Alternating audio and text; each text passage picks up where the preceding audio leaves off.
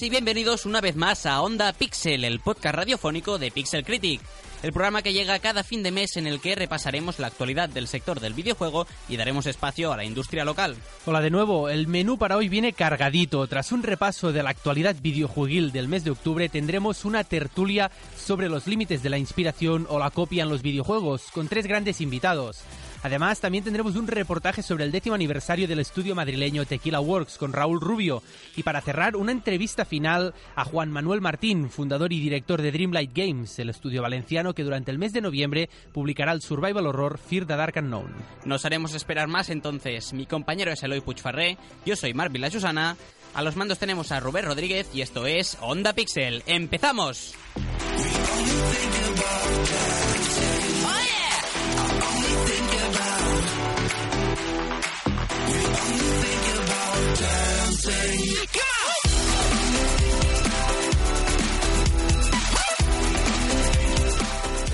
Si el mes pasado empezamos hablando de los problemas de Steam en Francia, hoy nos vamos hacia el otro lado del mundo, concretamente a Hong Kong. ¿Qué ha pasado ahí, Mark? Básicamente Blizzard. A principios del mes de octubre pudimos conocer que la compañía creadora de juegos como Hearthstone, Overwatch o World of Warcraft había baneado al jugador Chung Wai.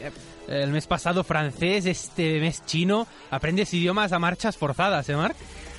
Pues a este ritmo no quiero saber cuál será el siguiente. Pero bueno, la cuestión es que Blizzard baneó a Blitz Chung, jugador profesional de Hearthstone, durante un año entero por las declaraciones que hizo a favor de las protestas que se están viviendo en Hong Kong a raíz de los conflictos con China y sus leyes de extradición. El baneo de Blitz Chung encendió las redes sociales y mucha gente ya ha empezado a hablar del boicot a la empresa estadounidense, con la BlizzCon a tocar. La empresa salió del paso diciendo que el jugador de Hearthstone había incumplido parte de su contrato, metiéndose en política, pero esto a la gente no le cuajó. Pero me da a mí que la cosa no acaba aquí, ¿verdad? Pues no. Precisamente los jugadores han cogido uno de los personajes del juego, Mei, como símbolo de la resistencia hongkonesa por el problema que se originó con Blitzchung, pero al que se tiene que sumar también la polémica que se generó una semana más tarde, cuando Blizzard decidió suspender esta vez a un equipo entero por el mismo problema. El equipo en cuestión fue AU Hearthstone de Estados Unidos, que en un streaming de un torneo oficial de Hearthstone mostró un cartel que ponía literalmente Liberad a Hong Kong, boicot a Blizz.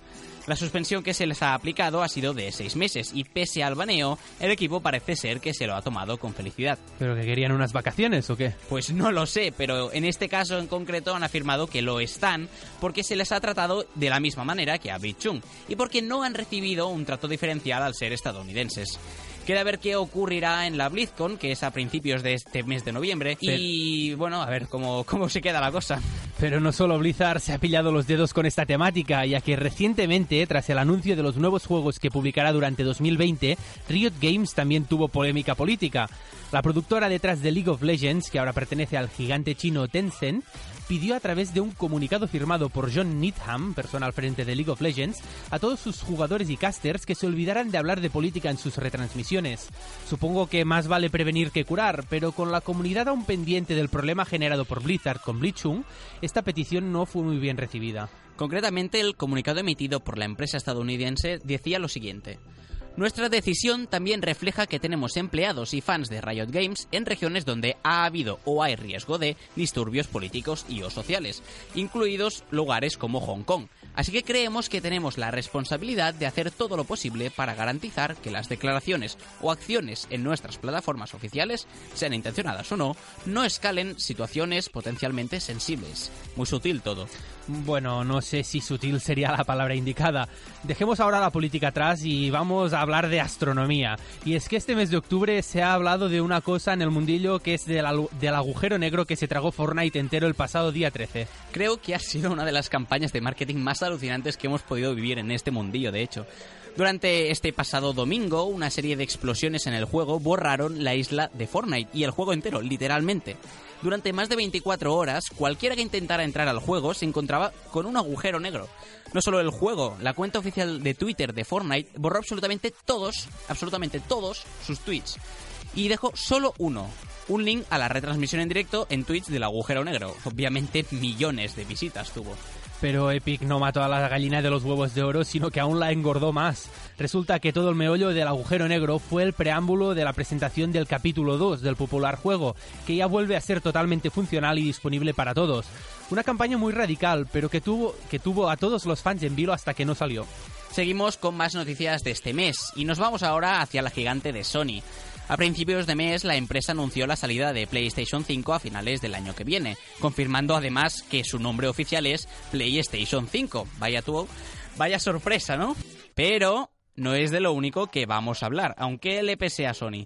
Y es que resulta que los creadores de PlayStation aprovecharon el ruido del anuncio para tratar de invisibilizar el despido de decenas de personas. Perdón, para tratar de invisibilizar el despido de docenas de trabajadores en lo que justificaron como una reestructuración de varias divisiones, entre ellas las de marketing y relaciones públicas. ¿Casualidad? No lo creo. Bueno, a ver, al menos que nos proponen para la PlayStation 5. Y donde también ha habido meollo ha sido en los juzgados y en las oficinas sindicales, ya que este mes han habido diferentes problemáticas relacionadas con los sindicatos. Pues sí, la primera de ellas y la más reconocible es la petición de firmas que se ha iniciado vía Coworker para que el CEO de Kickstarter, Aziz Reconozca Kickstarter United, asociación afiliada a la oficina y oficios de empleados profesionales, como sindicato único de la empresa. Dentro de todas las proposiciones de mejora que aporta esta unión de trabajadores, destaca la equiparación de salarios y políticas que cuiden la salud y el puesto del trabajo de los empleados.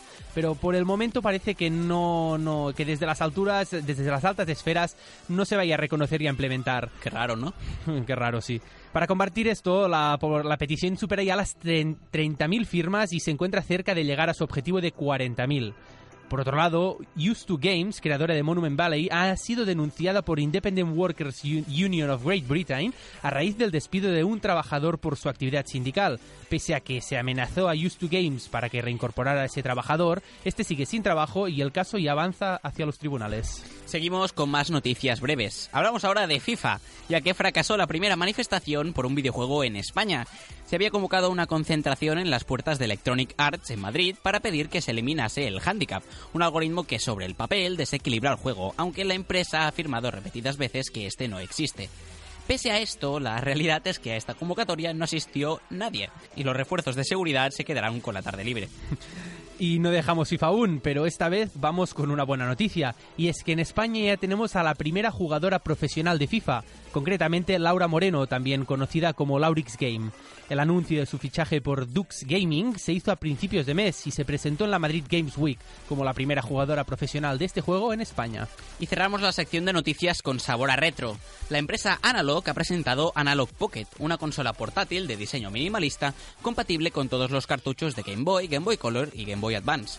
Esta nueva consola tendrá una pantalla LCD de 3,5 pulgadas y ofrecerá una resolución de 1600 x 1440 píxeles. Además, en un futuro también se lanzará un dispositivo que permitirá conectar la Pocket a una pantalla a través de la conexión HDMI, un poco al estilo de Nintendo Switch. El lanzamiento de la consola está previsto para 2020, aunque eso sí, no será barata. Costará 199,99 dólares.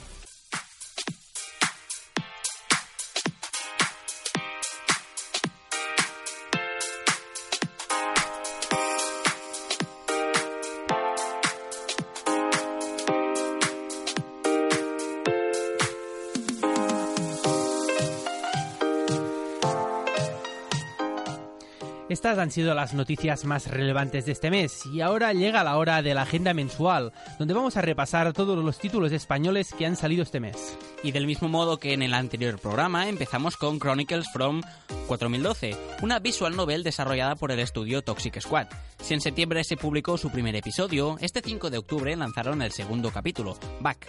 Lo tenéis disponible para descargar en itch.io para Windows, Mac y Linux al precio que deseéis pagar.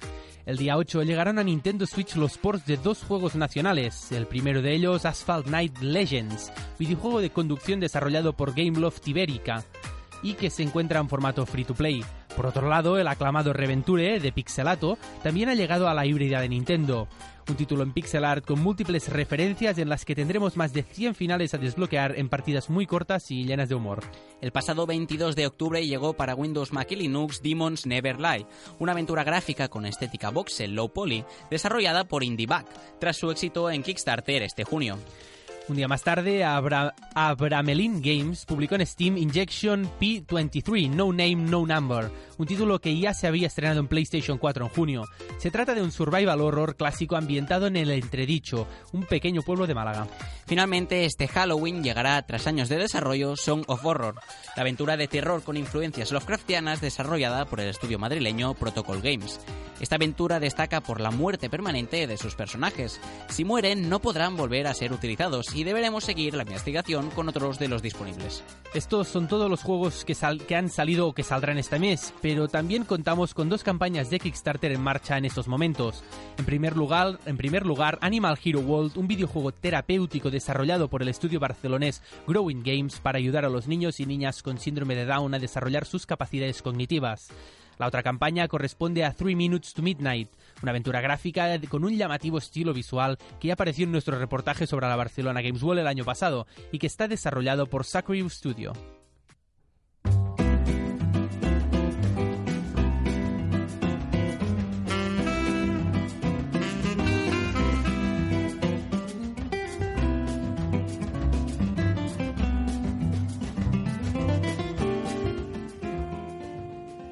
Tras repasar la actualidad de este mes de octubre, llega la hora de la tertulia. Ya sabéis, juntamos a unos cuantos invitados y les hacemos debatir sobre algún tema polémico o de interés. ¿Qué toca hoy? Pues hoy el tema de la tertulia nos pilla algo más cerca. Y es que hace un par de semanas se anunció Enchanted Portals, un videojuego creado por el estudio español Shisho Games, cuya similitud con Hubhead resulta evidente, tanto a nivel artístico como jugable. A raíz de este caso, como que no podía ser de otro modo, ha levantado bastante polémica en las redes, nos hemos hecho la siguiente pregunta. ¿Dónde fijamos el límite entre la influencia y la copia? Y para ello contamos con tres grandes invitados. En primer lugar, está aquí con nosotros Samantha Sempere, periodista y miembro de Arcadeología, el que lo diga bien, un proyecto documental sobre la conservación de videojuegos. ¿Cómo estamos, Sam? Hola, pues muy bien. Hoy bastante nerviosita porque teníamos todo el lío del crowdfunding y bueno, vengo empalmando proyectos, pero bastante contenta de estar aquí. Y, nosotros de tenerte aquí con nosotros, aquí sacando horas de, de donde no las hay. También se encuentra aquí Fernando Porta, escritor y community manager de la revista Game Report. ¿Qué nos cuentas? Hola, buenas, pues encantado de estar aquí en el Onda Pixel y vamos a ver qué, qué, nos depara la tertulia. seguro que todo bueno seguro. Y finalmente la tercera invitada es Paula Croft, periodista especializada en videojuegos en Medistation y otros medios culturales. ¿Qué tal, Paula? Pues muy bien, también muy contenta por la invitación al podcast y deseando debatir sobre este tema que sin duda es muy interesante. Perfecto, pues ahora que ya estamos todos bien presentados, nos toca abordar el tema. Vamos directos y sin frenos. ¿Qué elementos consideráis vosotros clave a la hora de dibujar un límite o una frontera que separe la inspiración de la copia? Mm, a ver, yo creo que claramente el estilo gráfico y la jugabilidad son dos pilares importantes en cualquier videojuego y cuando vemos que es algo tan similar como en este caso que nos ocupa de Enchanted Portals versus Cuphead, pues es normal que levante algunas ampollas, podríamos decirlo así, de fans muy acérrimos de, de Cuphead, de lo original, podría decirse. Así que sí, diría esos dos importantes, sobre todo lo que te entra por los ojos y lo que probamos a los mandos. El punto también está en que Cuphead al final es heredero de, de una tradición y, yo creo que más allá del estilo gráfico, creo que recoge bastante bien cierto estilo de juegos que, se han recuperado en los últimos tiempos, sobre todo en el género independiente, en el indie. Y es verdad que, alguno puede decir es copia y es verdad que el estilo gráfico al final está muy basado en una época, muy basado en una forma de hacer juegos que cuyo con Cuphead como referente principal. Entonces, podemos estar hablando de una copia, eso solo lo dirá el producto final, pero sí que es verdad que lo que se dice en el, lo que se ve en el tráiler eh, no parece muy separado de, su referente más inmediato. Sí, yo también coincido con vosotros. Eh, lo que también me parece un poco importante apuntar en estos casos es que eh, parece que toda esta polémica sucede siempre más a lo mejor con, juegos indie, ¿no? no tanto con juegos AAA.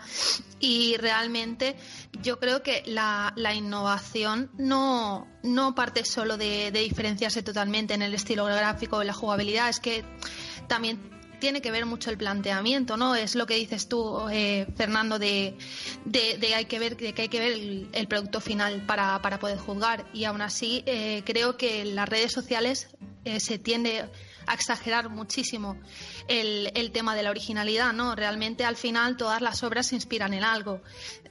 A ver, en este caso sí que es cierto que se inspira muchísimo, muchísimo en, en Cuphead, pero yo creo que habría que darle una oportunidad, igual que se la hemos dado a otros juegos que eh, en estilo de combate, por ejemplo, se parecen mucho a Dark Souls, que yo creo que es el caso así más, más conocido, ¿no? De, de, mecánicas parecidas o incluso de movimiento de personaje en combate.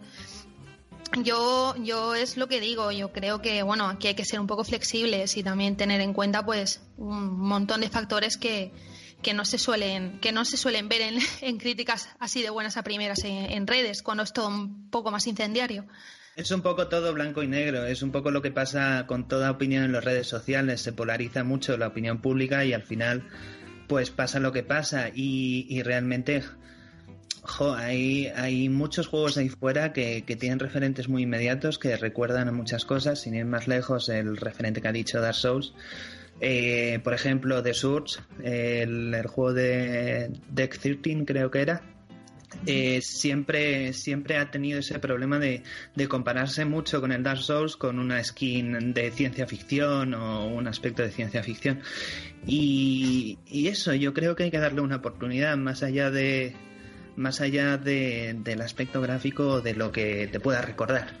Y hablando en términos de ética, ¿consideráis correctas este tipo de prácticas? Mm, yo, por ejemplo, creo que depende del caso. En este caso creo que Shisho Games lo han hecho bien, porque en el tráiler que hemos podido ver, eh, en la propia descripción del tráiler ya nos dicen que se inspiran en Cuphead, lo citan allí y dice que lo hacen el proyecto desde el cariño y la admiración y demás. Entonces, al citar la fuente y ya reconocer públicamente y de forma tan abierta que estás inspirado, eh, no creo que sea eh, no ético. Mm, creo que han hecho bien las cosas y bueno, es normal también lo que decíamos antes, que les haya llegado este hate, porque en Internet todo el mundo es muy valiente y muy enfadado en general, pero aún así pueden aprovechar tal vez todo esto para darse más a conocer y al ser un producto indie, pues a veces esas limitaciones las tienen más complicadas.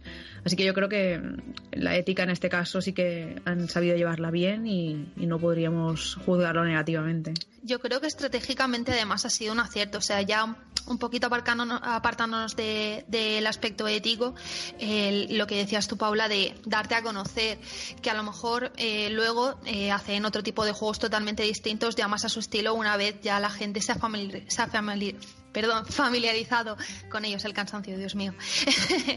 Entonces, eh, yo creo que eh, tirar abajo al estudio, como está sucediendo ahora de buenas a primeras, solo porque el juego se parece a Cuphead, cuando además eh, no se han visto tantos juegos parecidos últimamente, o sea que realmente si hablamos en concepto de originalidad, Jolines, sigue siendo, sigue siendo muy guay porque no hay tantos juegos que se parezcan a, a Cuphead hoy en día. Entonces, realmente es incluso mm, disfrutable el pensar que, tú mm, ahora te has pasado Cuphead, por ejemplo, y dices, jolines, me gustaría tener otro juego parecido que jugar porque porque me ha gustado mucho este título y vas y te mm. encuentras con este que además es español, que, piensas, jolín, lo voy a comprar y voy a estar apoyando un producto de aquí, ¿no? Algo que, han hecho con mucho cariño en, en territorio nacional y, jolines, eh, pues doble guay. Y lo que tú decías, moralmente, mm, yo creo que no tiene ningún problema, en el sentido de que, pues claro, es normal que al final eh, no puedas ser original en todo o, quieras parecerte a, algo que sabes que ya ha funcionado y que va a seguir funcionando como, como Scaphead. Por un lado, eso, no sé, tienes que mirar también la rentabilidad, tienes que mirar lo que gusta a las personas, es que es todo muy complejo. Entonces, como decíamos, no está bien ni blanco ni negro, o sea, juzgar todo así de buenas a primeras, sin conocer la empresa, sin, sin molestarte en saber si de verdad han plagiado o no algo que, que para mí personalmente no tiene pinta, ¿no? Pero y que también es importante su respuesta. Es decir, el otro día leía el artículo de Polygon que hacían y seguían remarcando que, que, al final Cuphead es una, es una gran inspiración para Enchanted Portas y que ellos quieren hacer un homenaje a, a ese tipo de juegos y a ese estilo de, de, animación tan, tan característico. Entonces yo creo que es algo que les honra. Es ético. Habrá que ver el producto final, como he dicho antes. O sea, no creo que podamos decir cualquier cosa a partir de un tráiler que al final lo único que quiere, como decía Samantha, es, es, cierta repercusión en redes sociales, cierta, cierta forma de comunicar el producto y poder llevar a cabo el Kickstarter. Que, que, es una cosa que no es fácil en este, en este mundo en el que estamos continuamente siendo bombardeados por nuevos juegos, nuevos títulos, nuevos triples A que al final se comen todo el todo el marketing y, y, este tipo de cosas, pues, pues oye, generan un impacto que, que es difícil de alcanzar en otros casos. En este caso um, hemos hablado de Enchanted Portals, sobre todo por, por esta polémica tan um, casi beligerante ¿no? que se ha podido ver en las redes. Sin embargo, ¿creéis que es, este mismo tipo de juego, si hubiese tenido un estilo artístico diferente, esta polémica también habría existido? O bien, la misma pregunta, pero al contrario, si tuviese el mismo estilo artístico, pero con una jugabilidad muy diferente, ¿estaríamos hablando mm, de, este, de esta polémica? Es posible. Yo creo que ine inevitablemente se le habría comparado, pues porque, como decíamos, en la época de las redes sociales, donde todo tiende a lo incendiario y, y se habla con mucha facilidad, pues eh, hay muchísima gente que, que, tiende a comparar de malas maneras y, y a criticar por criticar. Pero vamos, eh, sí que es cierto que a lo mejor no habría, no habría saltado la libre igual, no habría tenido la misma repercusión. Por la parte de estilo visual, quizás sí, pero por la por lo demás a lo mejor no, no sé, creo que el estilo visual además se, identifica bastante más, por lo, precisamente por lo que he dicho antes, de que no hay tantos juegos que se parezcan a Cuphead, pero ni siquiera eso, ni siquiera en el estilo gráfico. Entonces ya sí que se nota un poco más en qué te inspiras.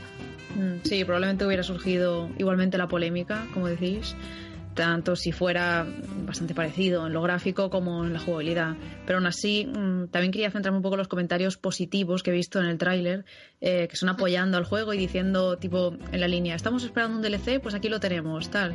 Y remarcando que es un producto desde el fanatismo y demás, pero eso no, no deja de lado que, que, tenga una gran calidad. Entonces es lo que nos tenemos que quedar un poco, creo yo, que es, como decís, eh, tenemos que ver finalmente cómo sale todo. Que no haya ninguna polémica extraña tipo de, no sé, copiar archivos o algo. No creo porque esto es todo hecho a mano y tal y sería muy raro. Pero si es todo desde dos personas que son en el estudio, creado desde cero y a pesar de la inspiración que hayan tenido, yo creo que es bastante para aplaudirles. Y también el, el, otro problema que tienen es un poco el referente tan inmediato, es decir, Cuphead, ¿cuántos años tiene? Tres años.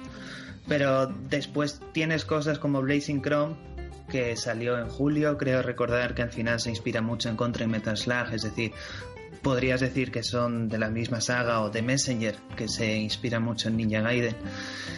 Eh, y esos no han tenido tanto feedback negativo, tanta, tanta, no sé, tanto entender eso más como una copia que como un homenaje. Y yo creo que eso, que hay que darles un voto de confianza. Precisamente salía uno de estos nombres antes, hablamos de Doom, Metroid, Castlevania o precisamente Dark Souls, que han inspirado el surgimiento de nuevos géneros o subgéneros. ¿Hasta qué punto consideráis que esto justifica las inspiraciones evidentes? Una pregunta Mira, eh, difícil. A ver, yo creo que hasta cierto punto es inevitable, como creo que ya he dicho antes un par de veces, eh, no inspirarte en algo, o sea, o no repetir conceptos que ya aparezcan en otros juegos. Te metas o no dentro de un, de un género que ha creado un juego anteriormente. No sé si me explico. Es que es, es compleja la pregunta, sí, entonces.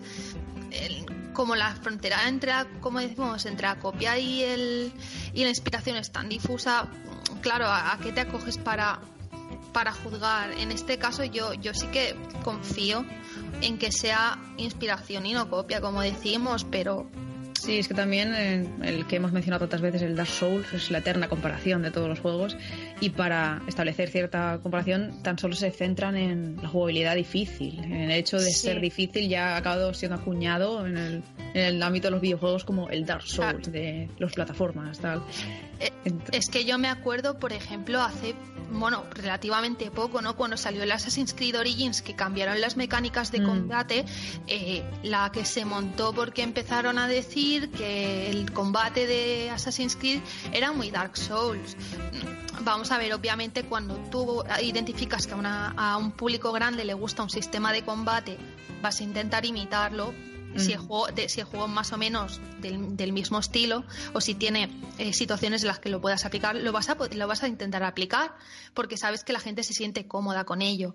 Igual que en el caso de Cuphead, si has identificado que a la gente le mola mucho el estilo, eh, le molan mucho las mecánicas, pues jolines, y encima sabes que, que lo vas a pedar pues no sé, yo lo, yo lo veo bastante claro. Luego ya me refiero en estudios indie, claro, porque mm, partiendo de que un estudio indie por lo general no, no tiene tantas oportunidades de lanzarse a la piscina y de arriesgar todo, pues en este caso, mm, si en el primer, en el primer juego que han sacado han querido probar y han, querido intentar pillar un caso de, éxito como es este y, y, y rendirle homenaje o imitarlo, como lo queramos llamar, pues como he dicho, ya tendrán otras oportunidades de, de innovar en otros juegos, mm. en futuros títulos. Sí, es que yo creo que hoy en día es muy difícil tener una idea novedosa y que sea totalmente nueva, porque hay tantísimos miles de juegos que hay algo, no sé, eso, muy difícil que sea 100% tuyo, novedoso. Entonces, esto sí que es, mm, como hablamos, muy similar a Cuphead, pero si hubiera intentado otra cosa, a lo mejor no hubiera triunfado, no hubiera tenido más de mil reproducciones el vídeo y ahí se hubiera quedado. Entonces, yo creo que es un buen empujón que se han permitido Shisho Games para intentar eso, triunfar en, una marea tan apabullante de gente. Y que al final en el videojuego se construye sobre sus referentes, es decir, incluso en el AAA, el nuevo Star Wars, si ves el tráiler te recuerda a Sekiro que tira para atrás. Entonces, no sé, yo creo que el videojuego lo bonito que tiene es que construye sobre lo anterior e intenta dar su punto de vista. Quizás el, punto de vista de, Enchanted Portals no sea el más original, pero habrá que ver cómo construye sobre, sobre su herencia y sobre sus referentes. ¿Y hasta qué punto a, vosotros os atraen este tipo de propuestas? Estos juegos que evidentemente se han basado en un juego base, ¿no? Eh, hemos hablado de Souls Likes, puede ser un Zelda Like. El título que, se os venga a la mente, em, a este tipo de propuestas que están muy claramente em, influenciadas por uno en concreto, ¿qué le pedís para convenceros? Mm, yo, por ejemplo, le pido que tenga una buena calidad independiente eso, que sea sorprendente, eh, con buena jugabilidad, que no tenga muchísimos errores y demás. En general lo que le pediría a un videojuego nuevo y esto, que, que innove algo respecto al, original del que supuestamente se está copiando. Por ejemplo, podría decir Crash Racing.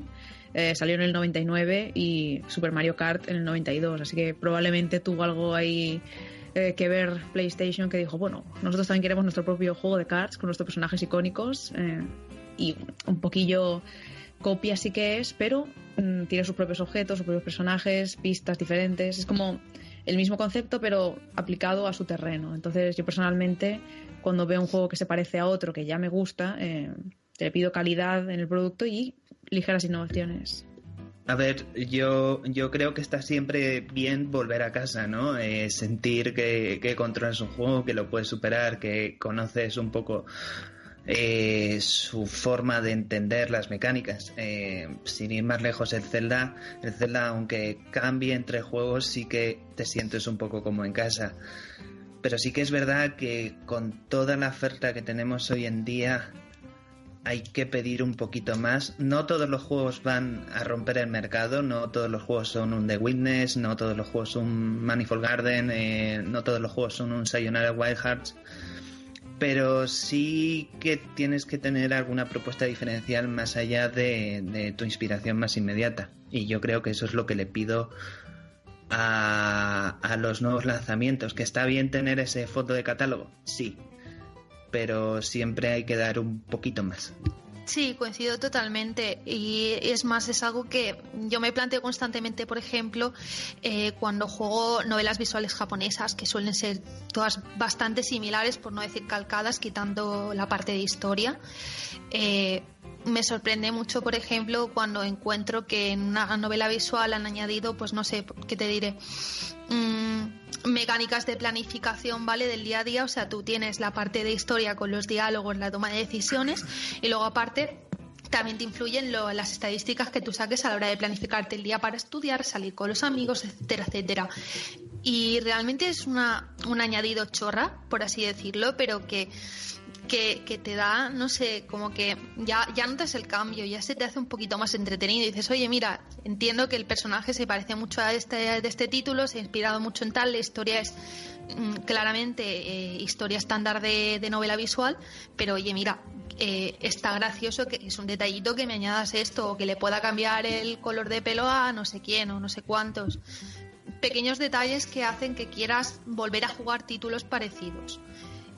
Sí, yo creo que eso es un poco lo que enriquece cada género, ¿no? Es decir, hmm. por ejemplo, tienes visual novels en plan harem, en plan el Amnesia o el Hakuoki, se me viene a la cabeza, pero después tienes cosas como el 428 Shibuya Scramble o el Steins Gate o el Princess Maker que intentan dar un poco vuelta de tuerca a un género que es verdad que vende muy bien en Japón, pero no nos llega mucho hasta Occidente y, y lo que nos llega pues es eso, cosas que rompen un poco el status quo y, y lo que viene dado.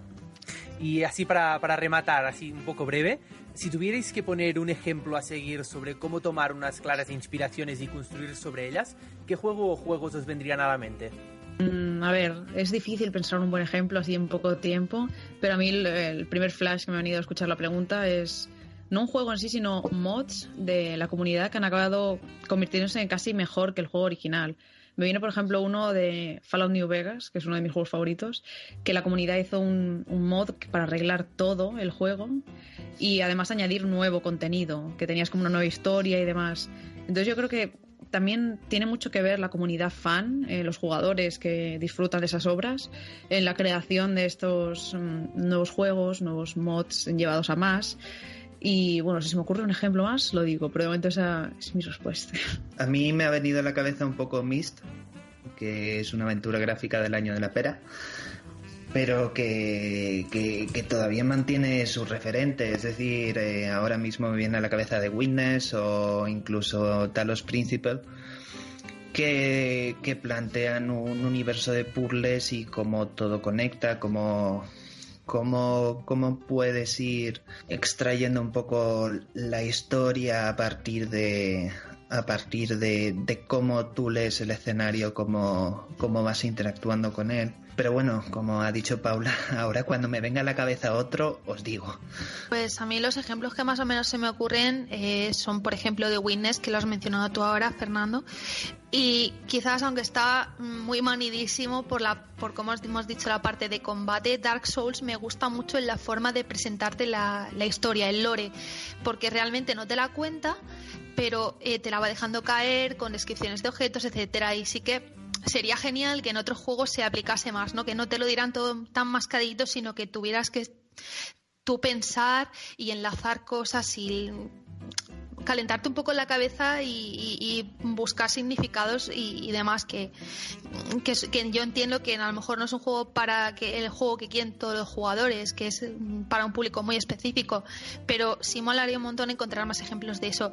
Y otro caso que, eh, que es el que me ha venido a la cabeza cuando estaba mencionando el tema de las visual novels es, Roommates que decías que no tú Fernando que no hay casi casos así conocidos de, de novelas visuales así occidentales o que hayan llegado hasta aquí.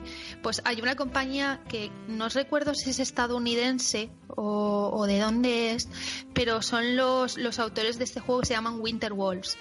Y, tienen una serie de novelas visuales que, que, están muy bien en ese sentido.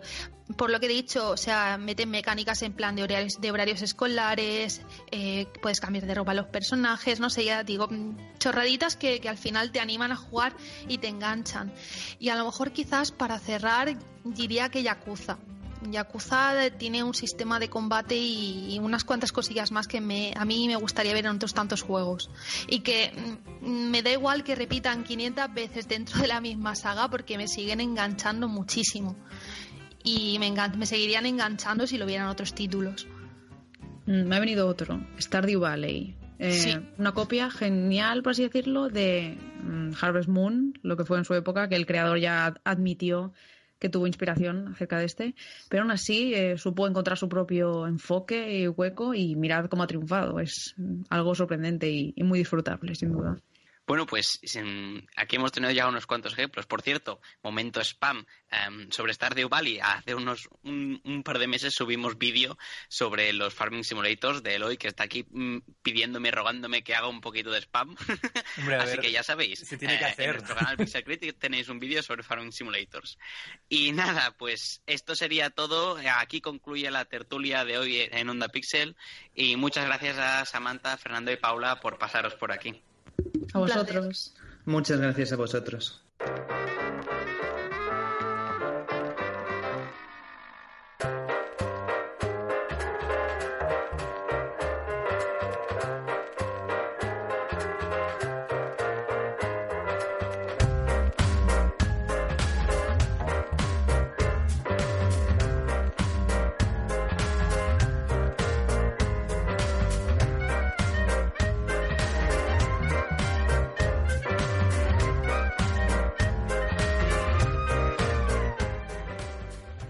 Pasado 1 de octubre se cumplieron 10 años del nacimiento de uno de los estudios españoles más importantes del panorama actual. Estamos hablando de Tequila Works, asentado actualmente en Madrid y que cuenta con 85 empleados y 7 juegos a sus espaldas. Uno de ellos es Guild, juego que se estrenará el próximo 8 de noviembre en exclusiva para Google Stadia. Para conocer más profundamente las dinámicas del estudio, hemos hablado con Raúl Rubio, fundador y CEO de Tequila Works. La primera pregunta era obligatoria. ¿Se imaginaban en 2009 encontrarse donde están ahora? Eh, ni de coña, claro. Al final, a ver, eh, es curioso, ¿no? Porque eh, precisamente estoy montando una, una presentación para el equipo de cómo han sido los 10 años de tequila y, y, la verdad es que se pierde la perspectiva muy rápido, ¿eh? El primer proyecto de Tequila como estudio fue Deadlight, un videojuego de supervivencia en scroll lateral en el que teníamos que abrirnos paso a través de hordas de zombies resolviendo puzzles del entorno. Este primer título se publicó bajo el sello de Microsoft Games Studios, aunque también salió en Steam y más adelante en PlayStation 4. Estos tres años de desarrollo sirvieron a Raúl para tener claro cuáles son las principales dificultades en el desarrollo de videojuegos. Voy a usar una frase que no es mía. Tim Schafer dijo que lo peor de los videojuegos es literalmente no dormir por las noches porque no sabes cómo le vas a pagar a la gente el mes que viene. Y es verdad. Cuando es tu estudio, eh, vives con una serie de preocupaciones y angustias y crisis que tienen que ser totalmente transparentes e invisibles para el resto del equipo. O sea, tu responsabilidad es literalmente crear un entorno que sea tranquilo y amigable para que la gente pueda desarrollar su creatividad. Literalmente de lo que se compone un estudio de videojuegos, de, de gente creativa. Tras la publicación de Deadlight tuvo que esperar hasta 2017 para volver a ver un título de Tequila Works en el mercado. El hecho es que no vimos uno, sino hasta cuatro de ellos a lo largo de ese año cada proyecto tiene diferentes escalas y, eso significaba pues que en el caso de Rain, Sexy, Invisible y Wonderwall salieron a la vez, pero fue casualidad. Ya te digo, nuestro objetivo sería, sobre todo porque al fin y al cabo estamos empezando a autopublicarnos, a hacer nuestro propio marketing y no tenemos la capacidad de Electronic Arts o, de Sony. Eh, pues eh, pensando en nuestro básicamente en cómo darle la mayor promoción a cada uno de los títulos, te diría que vamos a aflojar un poquillo el ritmo y, sacar uno o como mucho dos, pero muy separados en el tiempo. De todos ellos, Rime fue sin duda el que más atención captó desde su primer momento. Este título nos emplaza en una misteriosa isla del mar Mediterráneo que deberemos explorar y resolver sus puzzles para descubrir el secreto que aguarda. La primera vez que subimos de Rime fue en la Gamescom de 2013, y un año más tarde empezó su colaboración con Sony para que el juego se convirtiese en un first party. Sin embargo, tras años de desarrollo, Tequila rompió el acuerdo con Sony en 2016 con el objetivo de llevar Rime a todas las plataformas. De este desarrollo, el equipo sacó una conclusión que todavía hoy consideran una de las claves de su éxito. No anunciar los proyectos como es cancelado. creo que ha sido la mejor decisión. Obviamente, como todos los estudios, hemos tenido proyectos que, nunca han visto la luz. Lo que pasa es que mucha gente no es consciente de ellos porque después de Rain eh, tomamos la decisión de que nunca, nunca, nunca anunciaríamos ningún juego hasta que sepamos exactamente la fecha de lanzamiento. Lo que sin duda salta a la vista al observar el catálogo de juegos creados por Tequila Works es la variedad temática y de género presente. Deadlike era un juego de supervivencia en scroll lateral. Rime, una aventura con un estilo parecido a The Legend of Zelda Wind Waker. De sexy brutales, se trataba de un juego de puzzles ambientado en una fiesta de máscaras. Una gran variedad a la que también hay que sumar la incursión en el mercado móvil con Wonderwalls, o las dos propuestas en realidad virtual que fueron The Invisible Hours y Groundhog Day Like Firelight Zone, este último publicado el pasado septiembre. Pues porque somos unos culos inquietos y aparte de eso es porque nos consideramos agnósticos de género. Supongo que habría sido genial el, haber seguido una fórmula más de artesano en la cual hacemos juegos de carreras y diez años después ya hemos hecho, yo que sé, Deadlight Racing 8 eh, y se nos da de puta madre hacer juegos de carreras.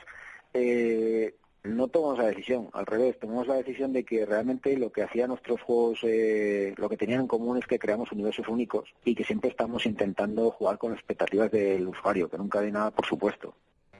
Este décimo aniversario llega en un contexto propicio, pues en pocas semanas se publicará el último título de Tequila, Guild. A juzgar por el tráiler oficial, todo apunta a tratarse de un videojuego de terror paranormal y onírico, protagonizado por una niña pequeña. Las circunstancias han llevado a Tequila a ser uno de los pocos estudios del mundo entero en trabajar junto a Google para su nueva plataforma de videojuegos en streaming, Stadia, lo que en cierta medida los posiciona como uno de los referentes principales del mercado español. ¿Cómo afrontan este reto? Pues hasta que me lo has dicho tú no había pensado en ello. Así que no sé cómo tomármelo porque no lo habíamos pensado, de verdad. Eh, respecto a fama, fortuna, ser la punta de lanza y tener todos los eh, básicamente todos los ojos mirándonos ahora mismo, mm, no nos lo habíamos planteado. Supongo que es una gran responsabilidad y si sale bien, pues va a ser una gran cagada para nosotros. Así que espero que salga bien. Tras 10 años y 7 juegos a sus espaldas, Tequila Works se ha consolidado como uno de los estudios de mayor peso del país. Ante esta situación no quedaba otra que preguntar por cuáles son los objetivos de futuro que se marcan en estos momentos. Y además de tratar de enlazar lanzamientos anuales y seguir trabajando en los proyectos que tienen actualmente en marcha, Raúl Rubio tiene dos metas en mente. Yo personalmente, a título personal, ¿vale? Ya me siento un poco viejo y me tomo muy en serio el tema del desarrollo de la carrera del resto del equipo y empezar a, dar mucha más responsabilidad a gente que ha demostrado que tiene talento y capacidad. Eso por un lado. Por otro, eh, seguir trabajando en que Tequila sea eh, conocido, pues un nombre en el cual, de nuevo, no puedes esperar nada en concreto, solo puedes esperar lo inesperado, pero que la gente esté esperando nuestros juegos con ilusión porque, bueno, pues tienen ese, esa noción de, calidad y de artesanía detrás de lo que hagamos. Sea, yo qué sé, un simulador de animadoras, que, que no estamos haciendo, o yo qué sé, una historia súper íntima eh, sobre pues la soledad y el Alzheimer, por ejemplo. Tampoco estamos haciendo eso. ¿eh?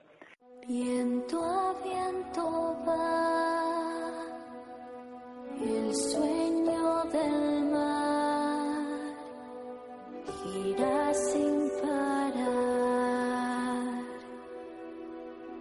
Viento a viento va durmiendo al sol. Un guiño de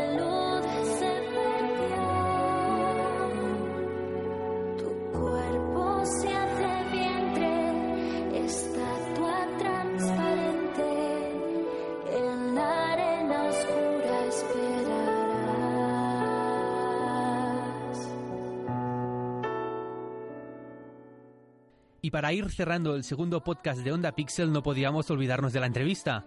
Hoy os traemos un estudio ya conocido dentro del canal, ya que ya aparecieron en el primer vídeo de Indie Dev Day en el que pudimos probar su juego que está a punto de salir al mercado. Hoy tenemos aquí a Juan Manuel Martín, fundador y director de Dreamlight Games, estudio desarrollador de Fear the Dark Unknown. Buenas tardes. Muy buenas tardes a todos. Pues bueno, vamos ya directamente a entrar en materia. Así un poco de, de manera breve y para todo aquel que no conozca the Dark Unknown, cuéntanos un poquito, ¿de qué trata el juego? Pues the Dark Unknown es un videojuego de terror, eh, sobre todo basado en, los, en las sagas más clásicas ¿no? del, del género. Es un survival horror que podríamos definir como una mezcla de Resident Evil con Silent Hill, aunque he de reconocer que a mí lo que más me gusta es mencionar a Alone in the Dark, que fue mi, mi primera inspiración para este juego. Sin extenderme demasiado, diría que combina un poco lo que es la ambientación de Alone in the Dark, esa mansión épica con todo tipo de, de entes paranormales, con las mecánicas jugables de Resident Evil. Eh, en cuanto lo probéis podréis comprobar cómo hay muchas cosas que a los más veteranos del lugar pues os suenan en cuanto a cómo se juegan. Y luego en cuanto a la historia tenemos toques de, de Hill. Eh, Hill siempre nos ha encantado sobre todo por su, su thriller paranormal que tiene, ¿no? las relaciones de los personajes, todo lo que les ocurre, todo ese aspecto psicológico es lo que más nos gustaba de, de esa saga. Entonces hemos intentado hacer pues una mezcla de, de los tres estilos de juegos, todo siempre pensado en eso, en hacer un survival horror porque yo sin ser muy experto en el tema, por lo que he podido jugar en, en, la demo que nos habéis proporcionado, es lo que comentas, este juego supura Resident Evil y Silent Hill sobre todo por todos los lados. Uh, ¿La línea a seguir la habéis tenido siempre así de clara? Sí, sí, desde el principio del proyecto, cuando ya estábamos en producción, teníamos claro exactamente qué tipo de juego queríamos hacer, sabíamos qué referencia queríamos tomar, también sabíamos qué cosas queríamos eh, poner por nuestro lado, es decir, tampoco queríamos hacer un clon de un juego ya existente, no queríamos hacer un clon de un Resident Evil o un clon de, de Silent Hill, ¿no? Sabíamos exactamente qué, qué pedacito íbamos a coger de cada uno y qué cosas íbamos a aportar eh, nosotros, ¿no? Entonces creo que eso ha estado muy definido a lo largo de todo el proyecto, esa línea que hemos seguido. Y bueno, pues el resultado es, es el que hay, ¿no? Eh, estamos muy contentos de él porque hemos conseguido exactamente, creo que, dar con la clave para, para que esos usuarios que les gustara Alone in the Dark eh, vean Alone en, en nuestro juego, para que ellos que les gusta Resident Evil vean también Resident en nuestro juego, y Silent Hill, que es a lo mejor del que menos tiene, porque es más parte de, de la historia, pero cuando completas la historia te das cuenta de que es una historia también puro 100% Silent Hill, ¿no? Entonces creo que el, el proyecto lo hemos llevado bien para cumplir aquello que, que nos marcamos al principio. Uh -huh. Precisamente cuando se publique este podcast, el juego ya tendría que estar en las manos de mucha gente, pero finalmente no será así, ya que finalmente saldrá a principios de noviembre, ¿verdad? Mm, correcto, todavía no podemos no sí, podemos sí. confirmar la fecha exacta, porque todavía estamos eh, hablándolo con, con eh, ya que en Steam es donde primero vamos a salir. Tenemos que concretar la nueva fecha y que nos la aprueben pero efectivamente la fecha inicialmente estaba prevista para mañana, han surgido unos pequeños inconvenientes pues que nos van a hacer que nos retrasemos seguramente un par de semanas. Entonces tendréis que esperar un poco más, pero para la primera quincena de, de noviembre tendréis el juego listo. Y bueno, como ya comentaba, the Dark Unknown ya es un juego conocido en nuestro canal, ya que precisamente en el Indie Dev Day 1, evento que de hecho cubrimos en nuestro canal, aquí un poco, un poco de spam, nos comentasteis que teníais previsto destinar un año al desarrollo y medio a limar el juego y limpiar los bugs y todos, todas las pequeñas imperfecciones. Uh, pese a esto, uh, ¿os habéis encontrado con algún problema que os haya retrasado un poco este plazo, sobre todo en, en términos de, de creación y desarrollo? Pues te comento cuál es el principal problema que nos encontramos en su día. Ese era el plan inicial, como, eh, como recuerdo haber hablado contigo el año pasado, pero se ve la casualidad que cuando nosotros teníamos fija nuestra fecha de lanzamiento, que era para el día 25 de enero de 2019, pues apenas un par de meses después Capcom anunció que iban a sacar el Resident Evil 2 Remake precisamente a enero de 2019. Y claramente pensamos, no es una buena fecha para salir. Mm. Es decir, nuestro juego no puede salir junto a Resident Evil 2 Remake porque tenemos estilos muy parecidos y aquello nos hizo plantearnos la, la fecha de salida. Y como no la podíamos adelantar porque técnicamente era imposible conseguir acabar el proyecto antes, pues obviamente había que pasarlo a, a más tarde. Y puestos a pasarlo más tarde pensamos, ¿por qué no aprovechamos también ese tiempo ya para, para hacer mejoras para incluir ciertas cosas que, que en un principio habíamos descartado por falta de tiempo. Y al final lo que decidimos pues fue tomarnos más tiempo precisamente para poder incluir muchas más cosas que habíamos desestimado y también para mejorar bastantes cosas que teníamos. Entre ellas, por ejemplo, el juego ha ganado muchísimo en iluminación y cinemáticas, las cosas que más hemos trabajado y que la verdad es que ahora viéndolo todo con retrospectiva, casi que me alegro de que nos hagamos el juego en su fecha inicial, porque ha ganado muchísimo. Eh, ahora se ve y, y, por ejemplo, el segundo Indie Day que también se pudo probar, la gente pudo apreciar cómo efectivamente el juego en iluminación y en, efectos visuales ha ganado mucho, ¿no? Así que en cierta manera nos alegramos de, aquel pequeño problema de, de lanzamiento y así poder llegar hasta ahí tal y como estamos.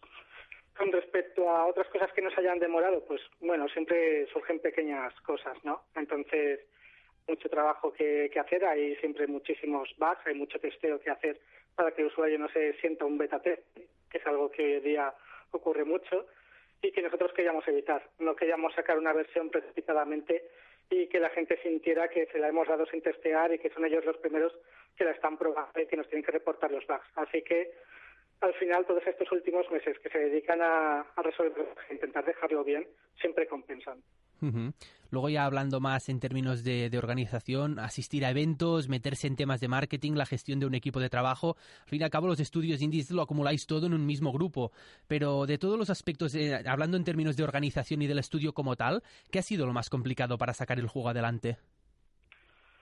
Bueno, lo más complicado ha sido el hecho de ser muy pocas personas en el estudio, es decir, demasiada carga de trabajo para pues tan poquitos. Hay que pensar que el presupuesto no da para pasarse más de un año y medio, dos años. Es decir, no había posibilidad de dedicar más tiempo. Eso significa que muy poquito tiempo, dos años de desarrollo apenas es nada en, desarrollar videojuegos. Eh, muy pocas personas tenían que cubrir muchísimo trabajo y eso ha sido lo más complicado de gestionar. Ver cómo intentábamos perder el menor tiempo posible, el intentar hacer las menos cosas posibles conforme vas pasando de versión en versión en el juego, ver cómo se podía aprovechar todo lo que se pudiera y intentar llevar eso pues lo mejor posible, ¿no? Hay que pensar que en nuestro juego pues en total han participado cinco personas, eh, de las cuales pues hay dos que solamente han estado durante unos pocos meses pues para cubrir unas áreas muy concretas, que la mayor parte del juego ha tenido que ser desarrollado solamente entre tres y que en esta fase final pues estamos ya solamente dos personas para arreglar bugs, ¿no? Entonces, como comprendéis, mm, somos un equipo muy pequeño y cómo conseguir llevar a cabo un juego tan grande con tantas expectativas en cuanto a mecánicas jugables, en cuanto a historia, en cuanto a capítulos, en cuanto a duración. Es un juego bastante largo. Son como entre 18 y 20 horas de juego, ¿no? Que eso hay muchos juegos que hoy en día no, no lo tienen, ¿no? Pues conseguir eso con un equipo tan pequeño ha sido lo más difícil de llevar. Y luego aún queda lo que es la, publicación del juego, porque hoy en día salir al mercado sin publisher parece casi impensable para algunos estudios, pero para vosotros esto es una realidad. ¿Cómo ha estado el proceso de publicación de un juego como este por vuestra propia cuenta? Pues en ese aspecto de decir que afortunadamente hoy en día es bastante más sencillo que hace 20 años o hace 15 años. Eh, básicamente tiendas como Steam o Go.com, ¿no? Eh, Epic Store ahora, son tiendas que realmente eh, son muy receptivas a recibir proyectos tanto de empresas consolidadas como de una empresa nueva que se acabe de montar, como de un particular. A veces ni siquiera necesitas ser empresa para poder publicar un videojuego, ¿no? Lo único que tienes que tener claro es que al fin y al cabo estás yendo a una tienda que tienes que cumplir unos requisitos, que obviamente no se puede publicar cualquier cosa ahí como a ti te dé la gana.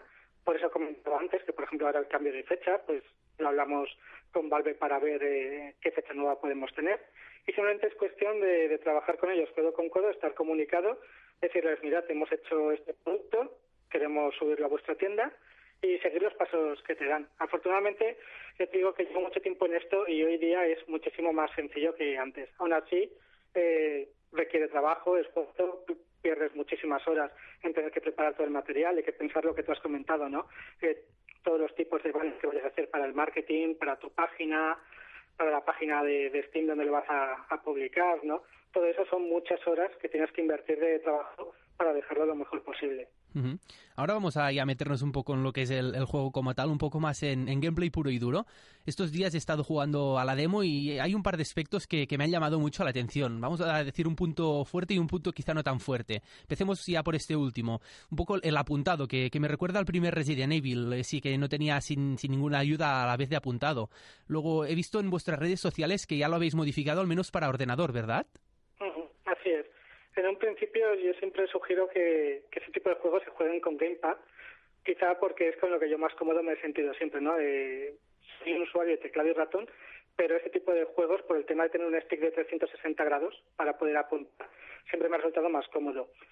La cuestión es que cuando empezamos con el, con el control por teclado y ratón, pues no sabíamos exactamente cómo, cómo resolverlo, porque siempre es es un problema. Eh, que las cámaras vayan cambiando continuamente, que los ángulos de las cámaras eh, sean a veces un poco conflictivos para poder manejar una mirilla, ¿no?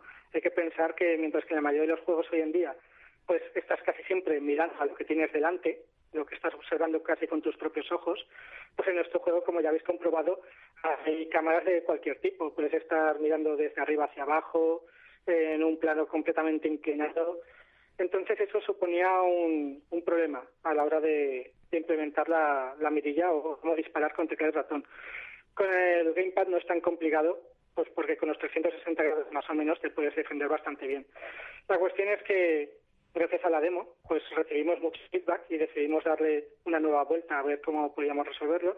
Y efectivamente, hace apenas una semana eh, decidimos implementar un, nuevo sistema de mirilla con el ratón que te ayuda bastante con el autopuntado para los No me gusta que el autopuntado te haga todo el trabajo, porque es un poco como que a lo, mejor sientes que tienes el control de, la situación, ¿no?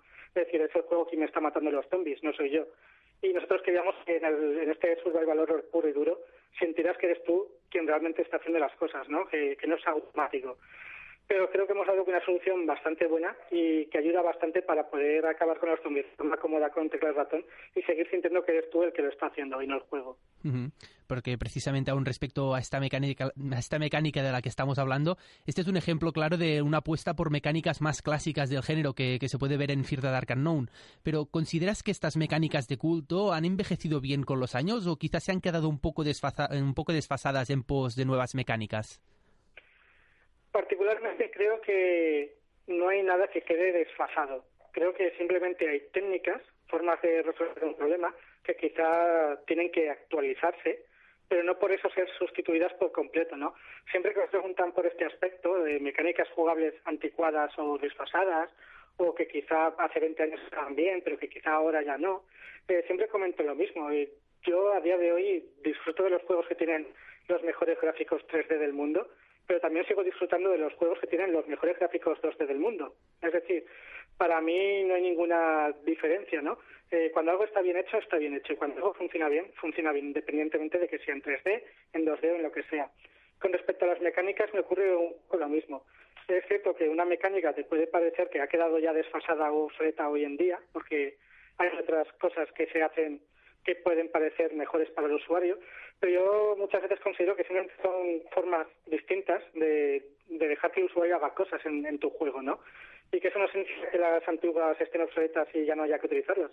Quizás simplemente hay que refinarlas un poco porque con la potencia de cálculo que tienen las máquinas de hoy en día seguramente podemos hacer algoritmos mejores que resuelvan el problema y que permitan que todas esas mecánicas que parecen desfasadas sean cómodas, pero que no son realmente desfasadas. En mi opinión, creo que la mayoría de las mecánicas se pueden adaptar a, hoy día. Y creo que un juego de hace 20 años, survival horror puro y duro, creo que se puede adaptar perfectamente hoy en día sin, tener que cambiarlo en su esencia básica.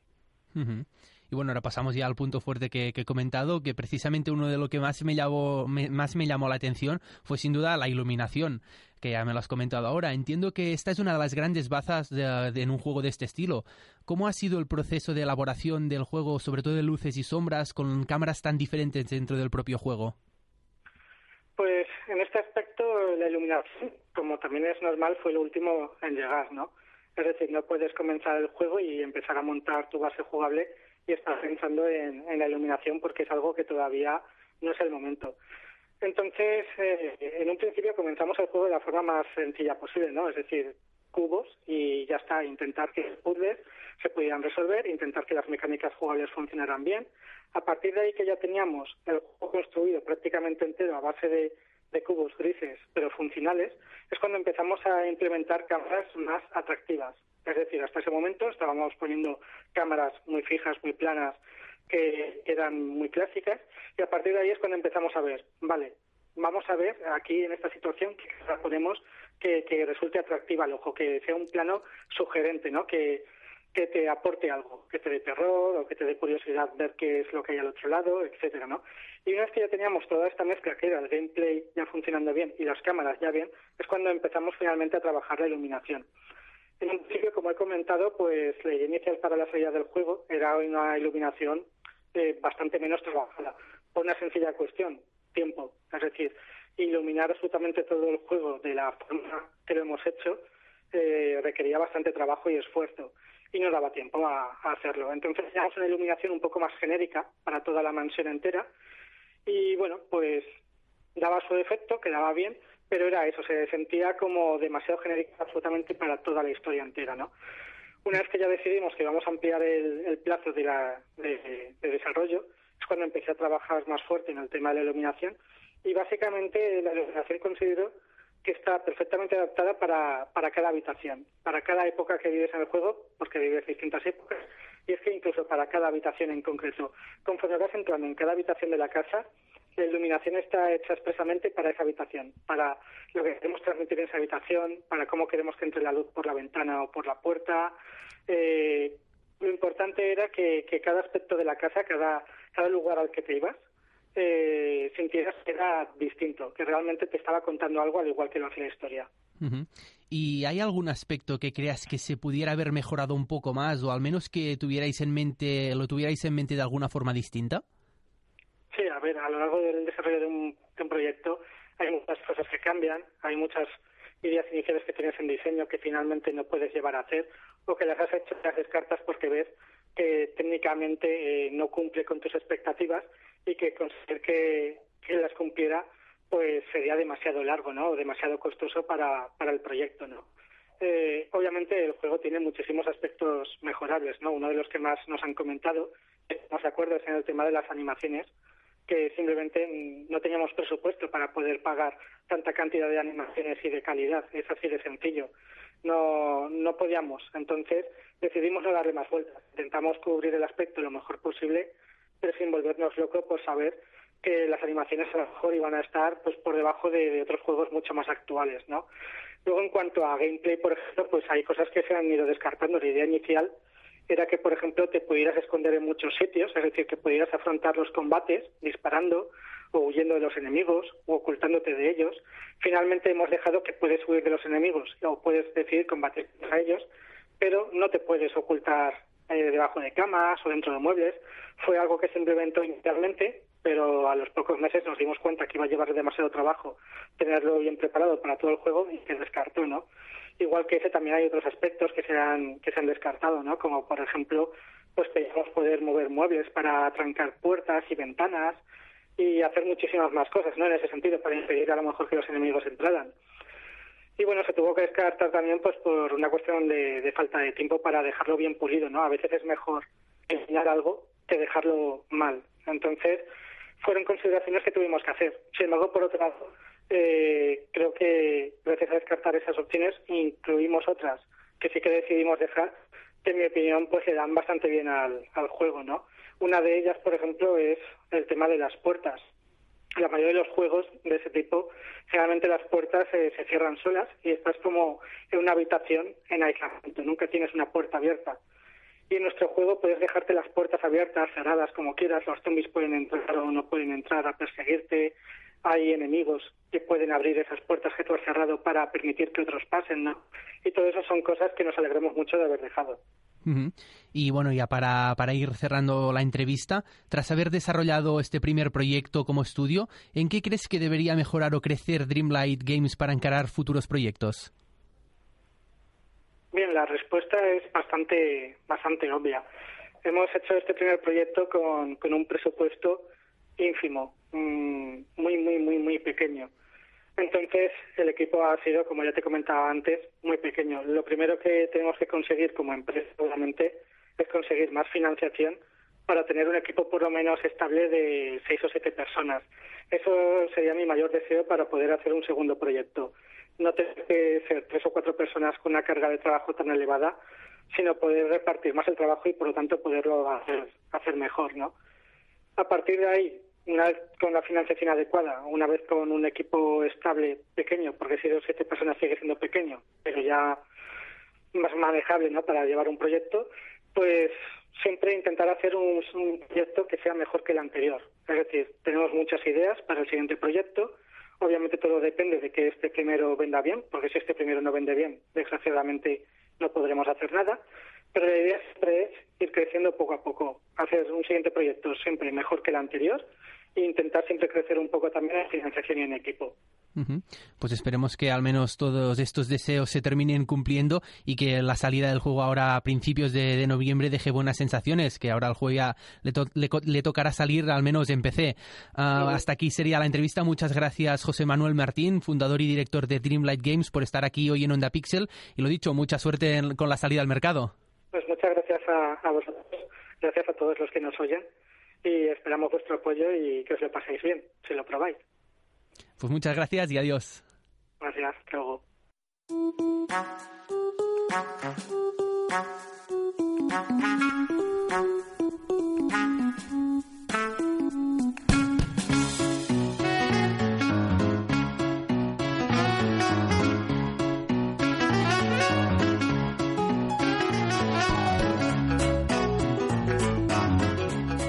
Y hasta aquí el segundo programa de Onda Pixel. Mantenemos fórmula, variamos contenidos e invitados.